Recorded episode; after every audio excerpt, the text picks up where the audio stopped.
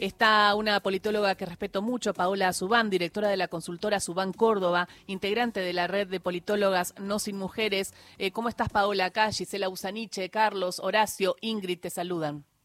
¿Qué tal? Buenos días, ¿cómo están ustedes? ¿Qué tal, Gisela? Un placer. Un placer también. Eh, bueno, eh, preguntarte y sabíamos que las encuestas en general daban más eh, arriba a Javier Milei. Ustedes también creo que manejaban las mismas encuestas, los mismos números, pero no por tanta diferencia, ¿no? 11 puntos de diferencia. Si me podés contar cómo, qué venían viendo pre-balotage de lo que podría pasar ayer.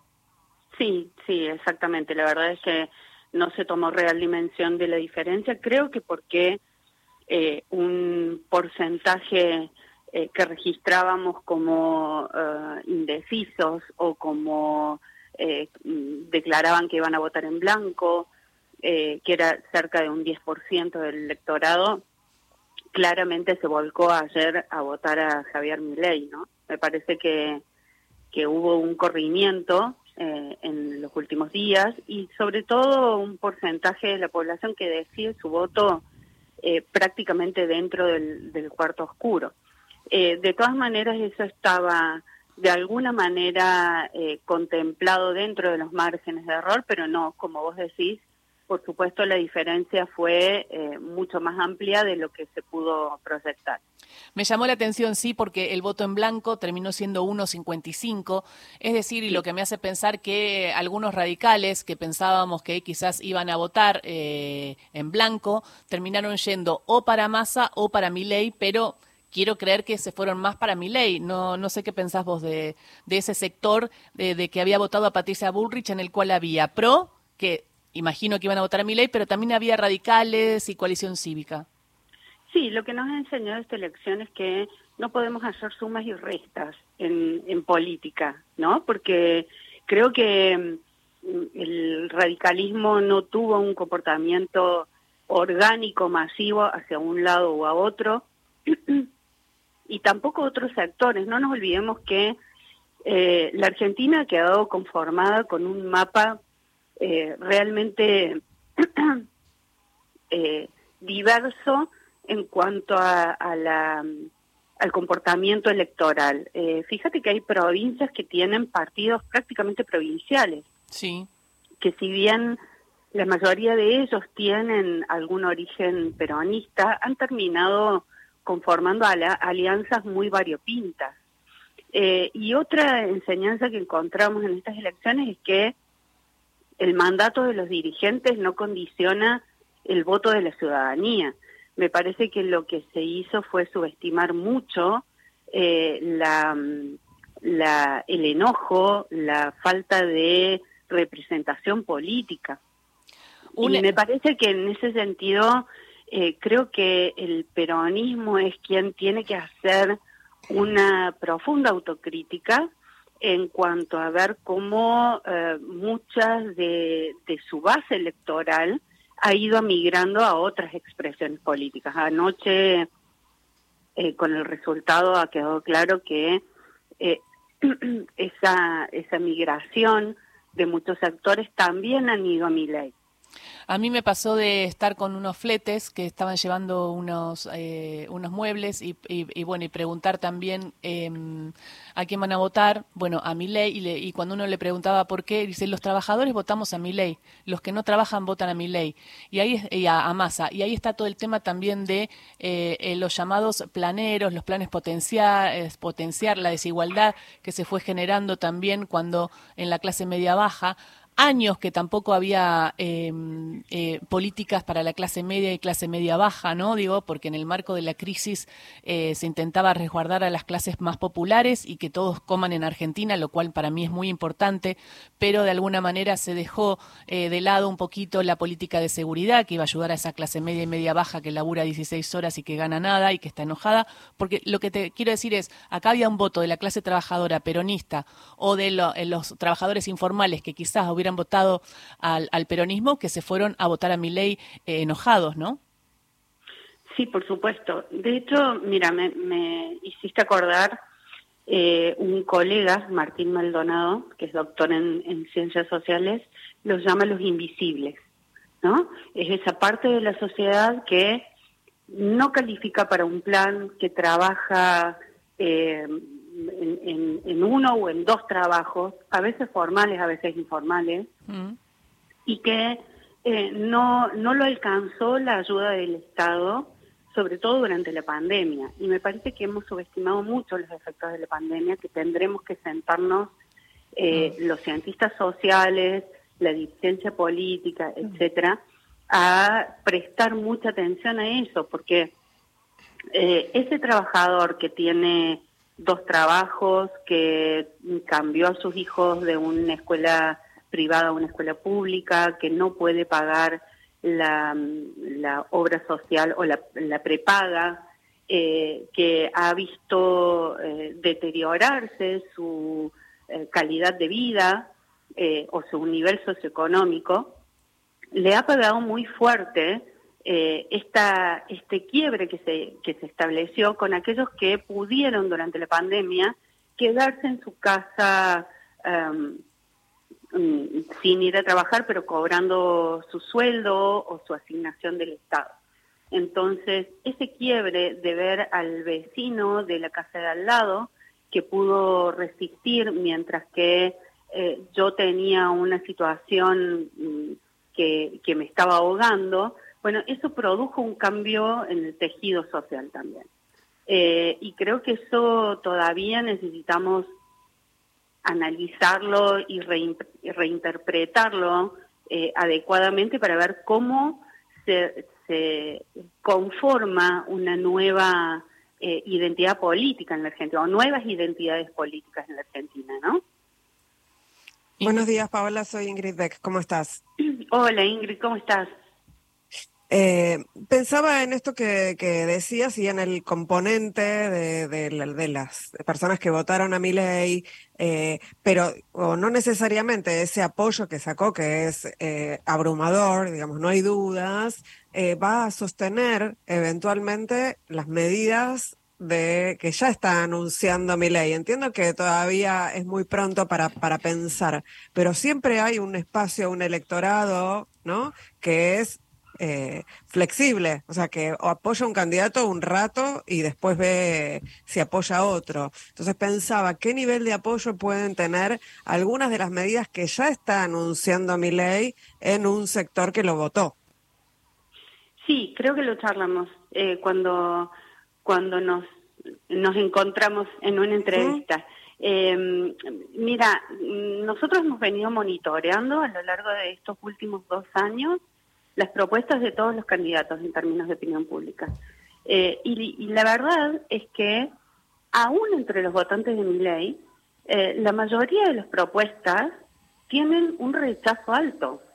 En las únicas propuestas en las que hay una mayoría de apoyo es en la eliminación de los planes sociales, en la dolarización y en la eliminación de los privilegios eh, a la política, ¿no? Eh, entonces, el resto de las propuestas no tienen eh, mayormente acuerdo. ¿Cómo se resuelve esto en términos de gobernabilidad? Bueno, la verdad es que me parece que el voto que vimos ayer de abrumadora mayoría, como bien decías, tiene que ver con la necesidad de priorizar y de hay un sociólogo español que lo llama ciudadanía stand-by. Yo priorizo cuestiones vinculadas con la economía en este momento y sostengo que si se me resuelven los problemas económicos, lo demás lo veremos más adelante o lo resolveremos más adelante o lo controlaremos a través de otros mecanismos institucionales más adelante. Eh, y, y se ha instalado mucho esto de, bueno, yo lo voto, total, no va a hacer todo lo que promete o no lo van a dejar mm, avanzar en eh, propuestas demasiado eh, disruptivas, ¿no? Eh, y, me parece que ese es el gran desafío de gobernabilidad que tiene Javier Milei hoy.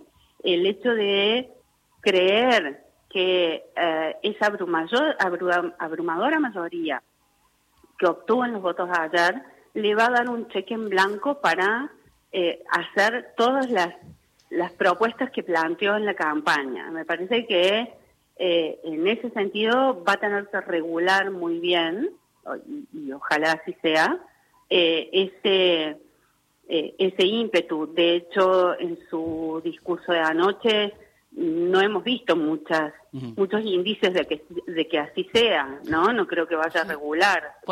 Más más por el contrario, dijo que no hay lugar para gradualismos, así que supongo que veremos en los primeros días de su gobierno que tome la mayoría de las medidas que intenta impulsar. Pero fíjate que acaba de decir también que la, educación no se privatiza, ¿no? Entonces va dando gestos, algunos que pensábamos, porque antes decía que se iba a privatizar y que la educación pública no, no estaba bien, y ahora también estaría diciendo que eh, la educación no se privatiza, ¿no? Acomodando un poco también a ese eh, reclamo. Hay que ver cuánto va a ser y cuánto no pero lo cierto es que era rarísimo que el votante vaya a votar a un candidato, pero que creía que no iba a hacer todo lo que dice que iba a hacer, ¿no? Bueno, en su, en su último spot de campaña eh, dijo que no iba a privatizar la salud, que no iba a privatizar la educación, eh, digo, hizo marcha atrás con la mayoría de eh, las propuestas o las consignas que vino sosteniendo desde que lo conocemos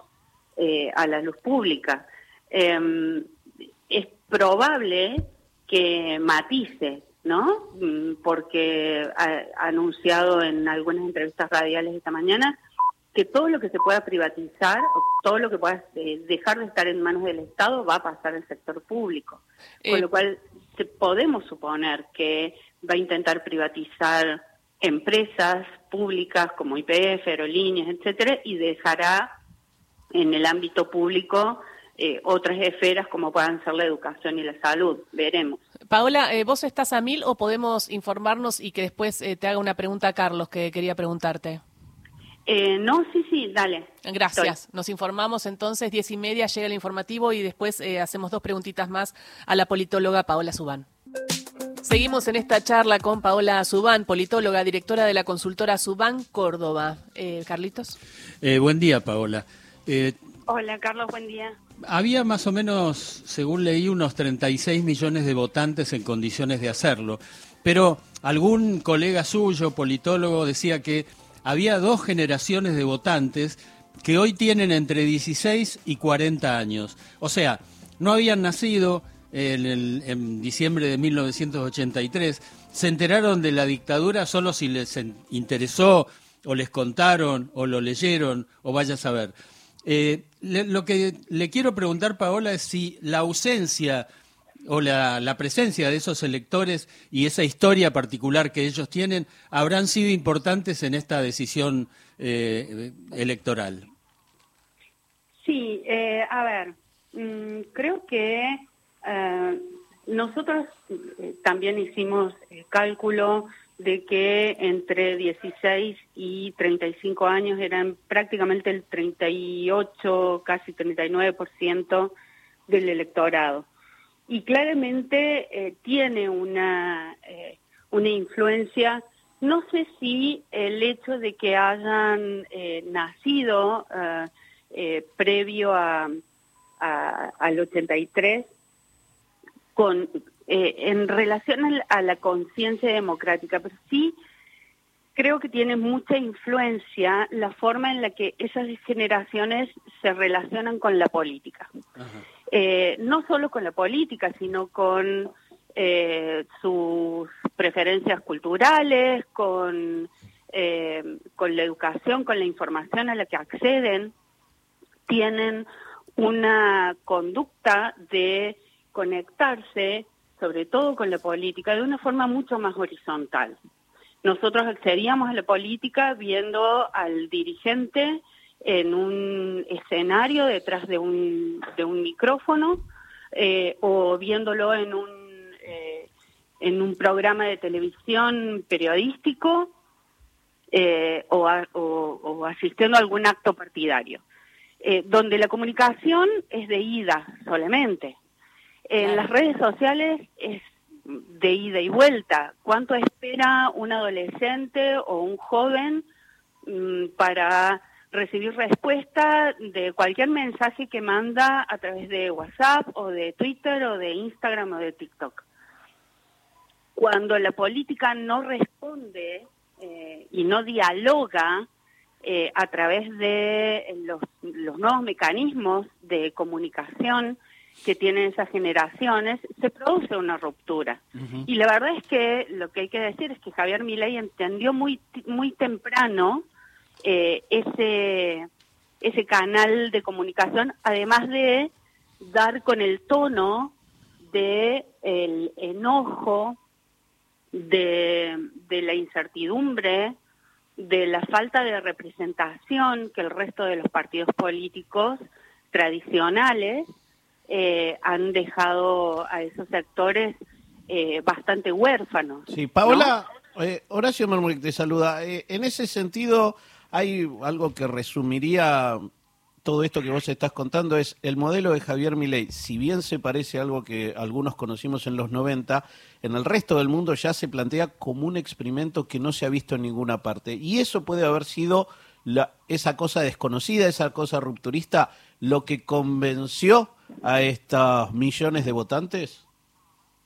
Sí, por supuesto, pero no, no creas que es eh, novedoso. Digo, hay, hay muchos ejemplos a nivel mundial de eh, outsiders de la política, representantes de la derecha radical eh, que, que utilizan el mismo manual, digamos, ¿no? un discurso muy dogmático, Em, con un lenguaje muy, muy llano, más allá de, de su pretensión de academicismo, eh, traduce em, esas, esas este, posturas en recetas fáciles de comprender. Em, que, que, por supuesto, cuando hay un, eh, eh, una orfandad de recetas, de soluciones, bueno, prenden eh, muy fácilmente. De todas maneras, hay que decir que eh, no podemos ver a los actores eh, de las juventudes como un colectivo homogéneo, ¿no? Hay una gran heterogeneidad dentro de, esa, de ese rango de edades. Creo que una, una gran parte de, de ese, de ese colectivo, de esas juventudes, eh, tiene una conciencia cívica, tiene un compromiso social eh, importante.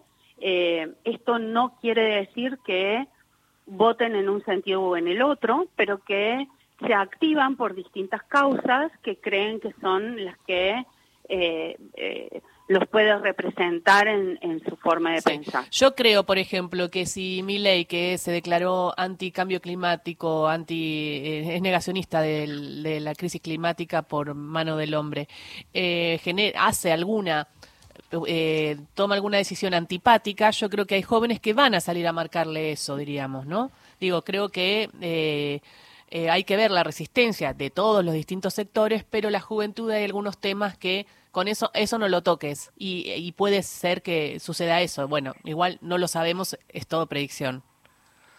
Sí, sí, sí, yo creo que hay eh, muchos actores dentro de las juventudes que, eh, por supuesto, se van a activar en defensa de algunas causas en las que en las que creen eh, muy férreamente.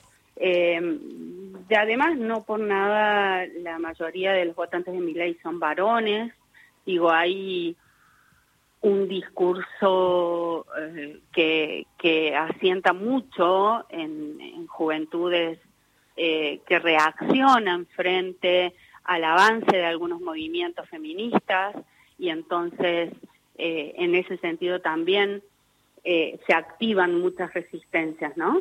Pero es muy probable que en cuanto surjan algunas causas que les son eh, importantes defender, bueno, activen este, una, una participación contraria a lo que plantea mi ley. A ver, eh, esa, eh, esa, esos segmentos de la población, esas juventudes, tienen justamente esta particularidad con respecto a su relación con la política. No hay una fidelidad partidaria. Mm. Y de alguna manera esto es una, mm, debilidad dentro de la fortaleza del resultado que obtiene ayer Javier Milei, que es indiscutible y que le da un, eh, eh, un una gobernabilidad inicial muy importante. esto mm, no significa de ninguna manera un cheque en blanco para ningún sector de la sociedad, pero concretamente dentro de las juventudes, la debilidad que tiene Javier Milei eh, es que tiene un voto prestado, es un voto que viene de diversos actores, que no tiene una fidelidad partidaria, una construcción eh, con, con la mística partidaria, con la historia partidaria. Bueno, que lo pueden construir, sí, por supuesto, lo pueden construir, pero por el momento es algo que Javier Milei va a necesitar eh, regular, conducir y ver cuánto de eso puede fidelizar.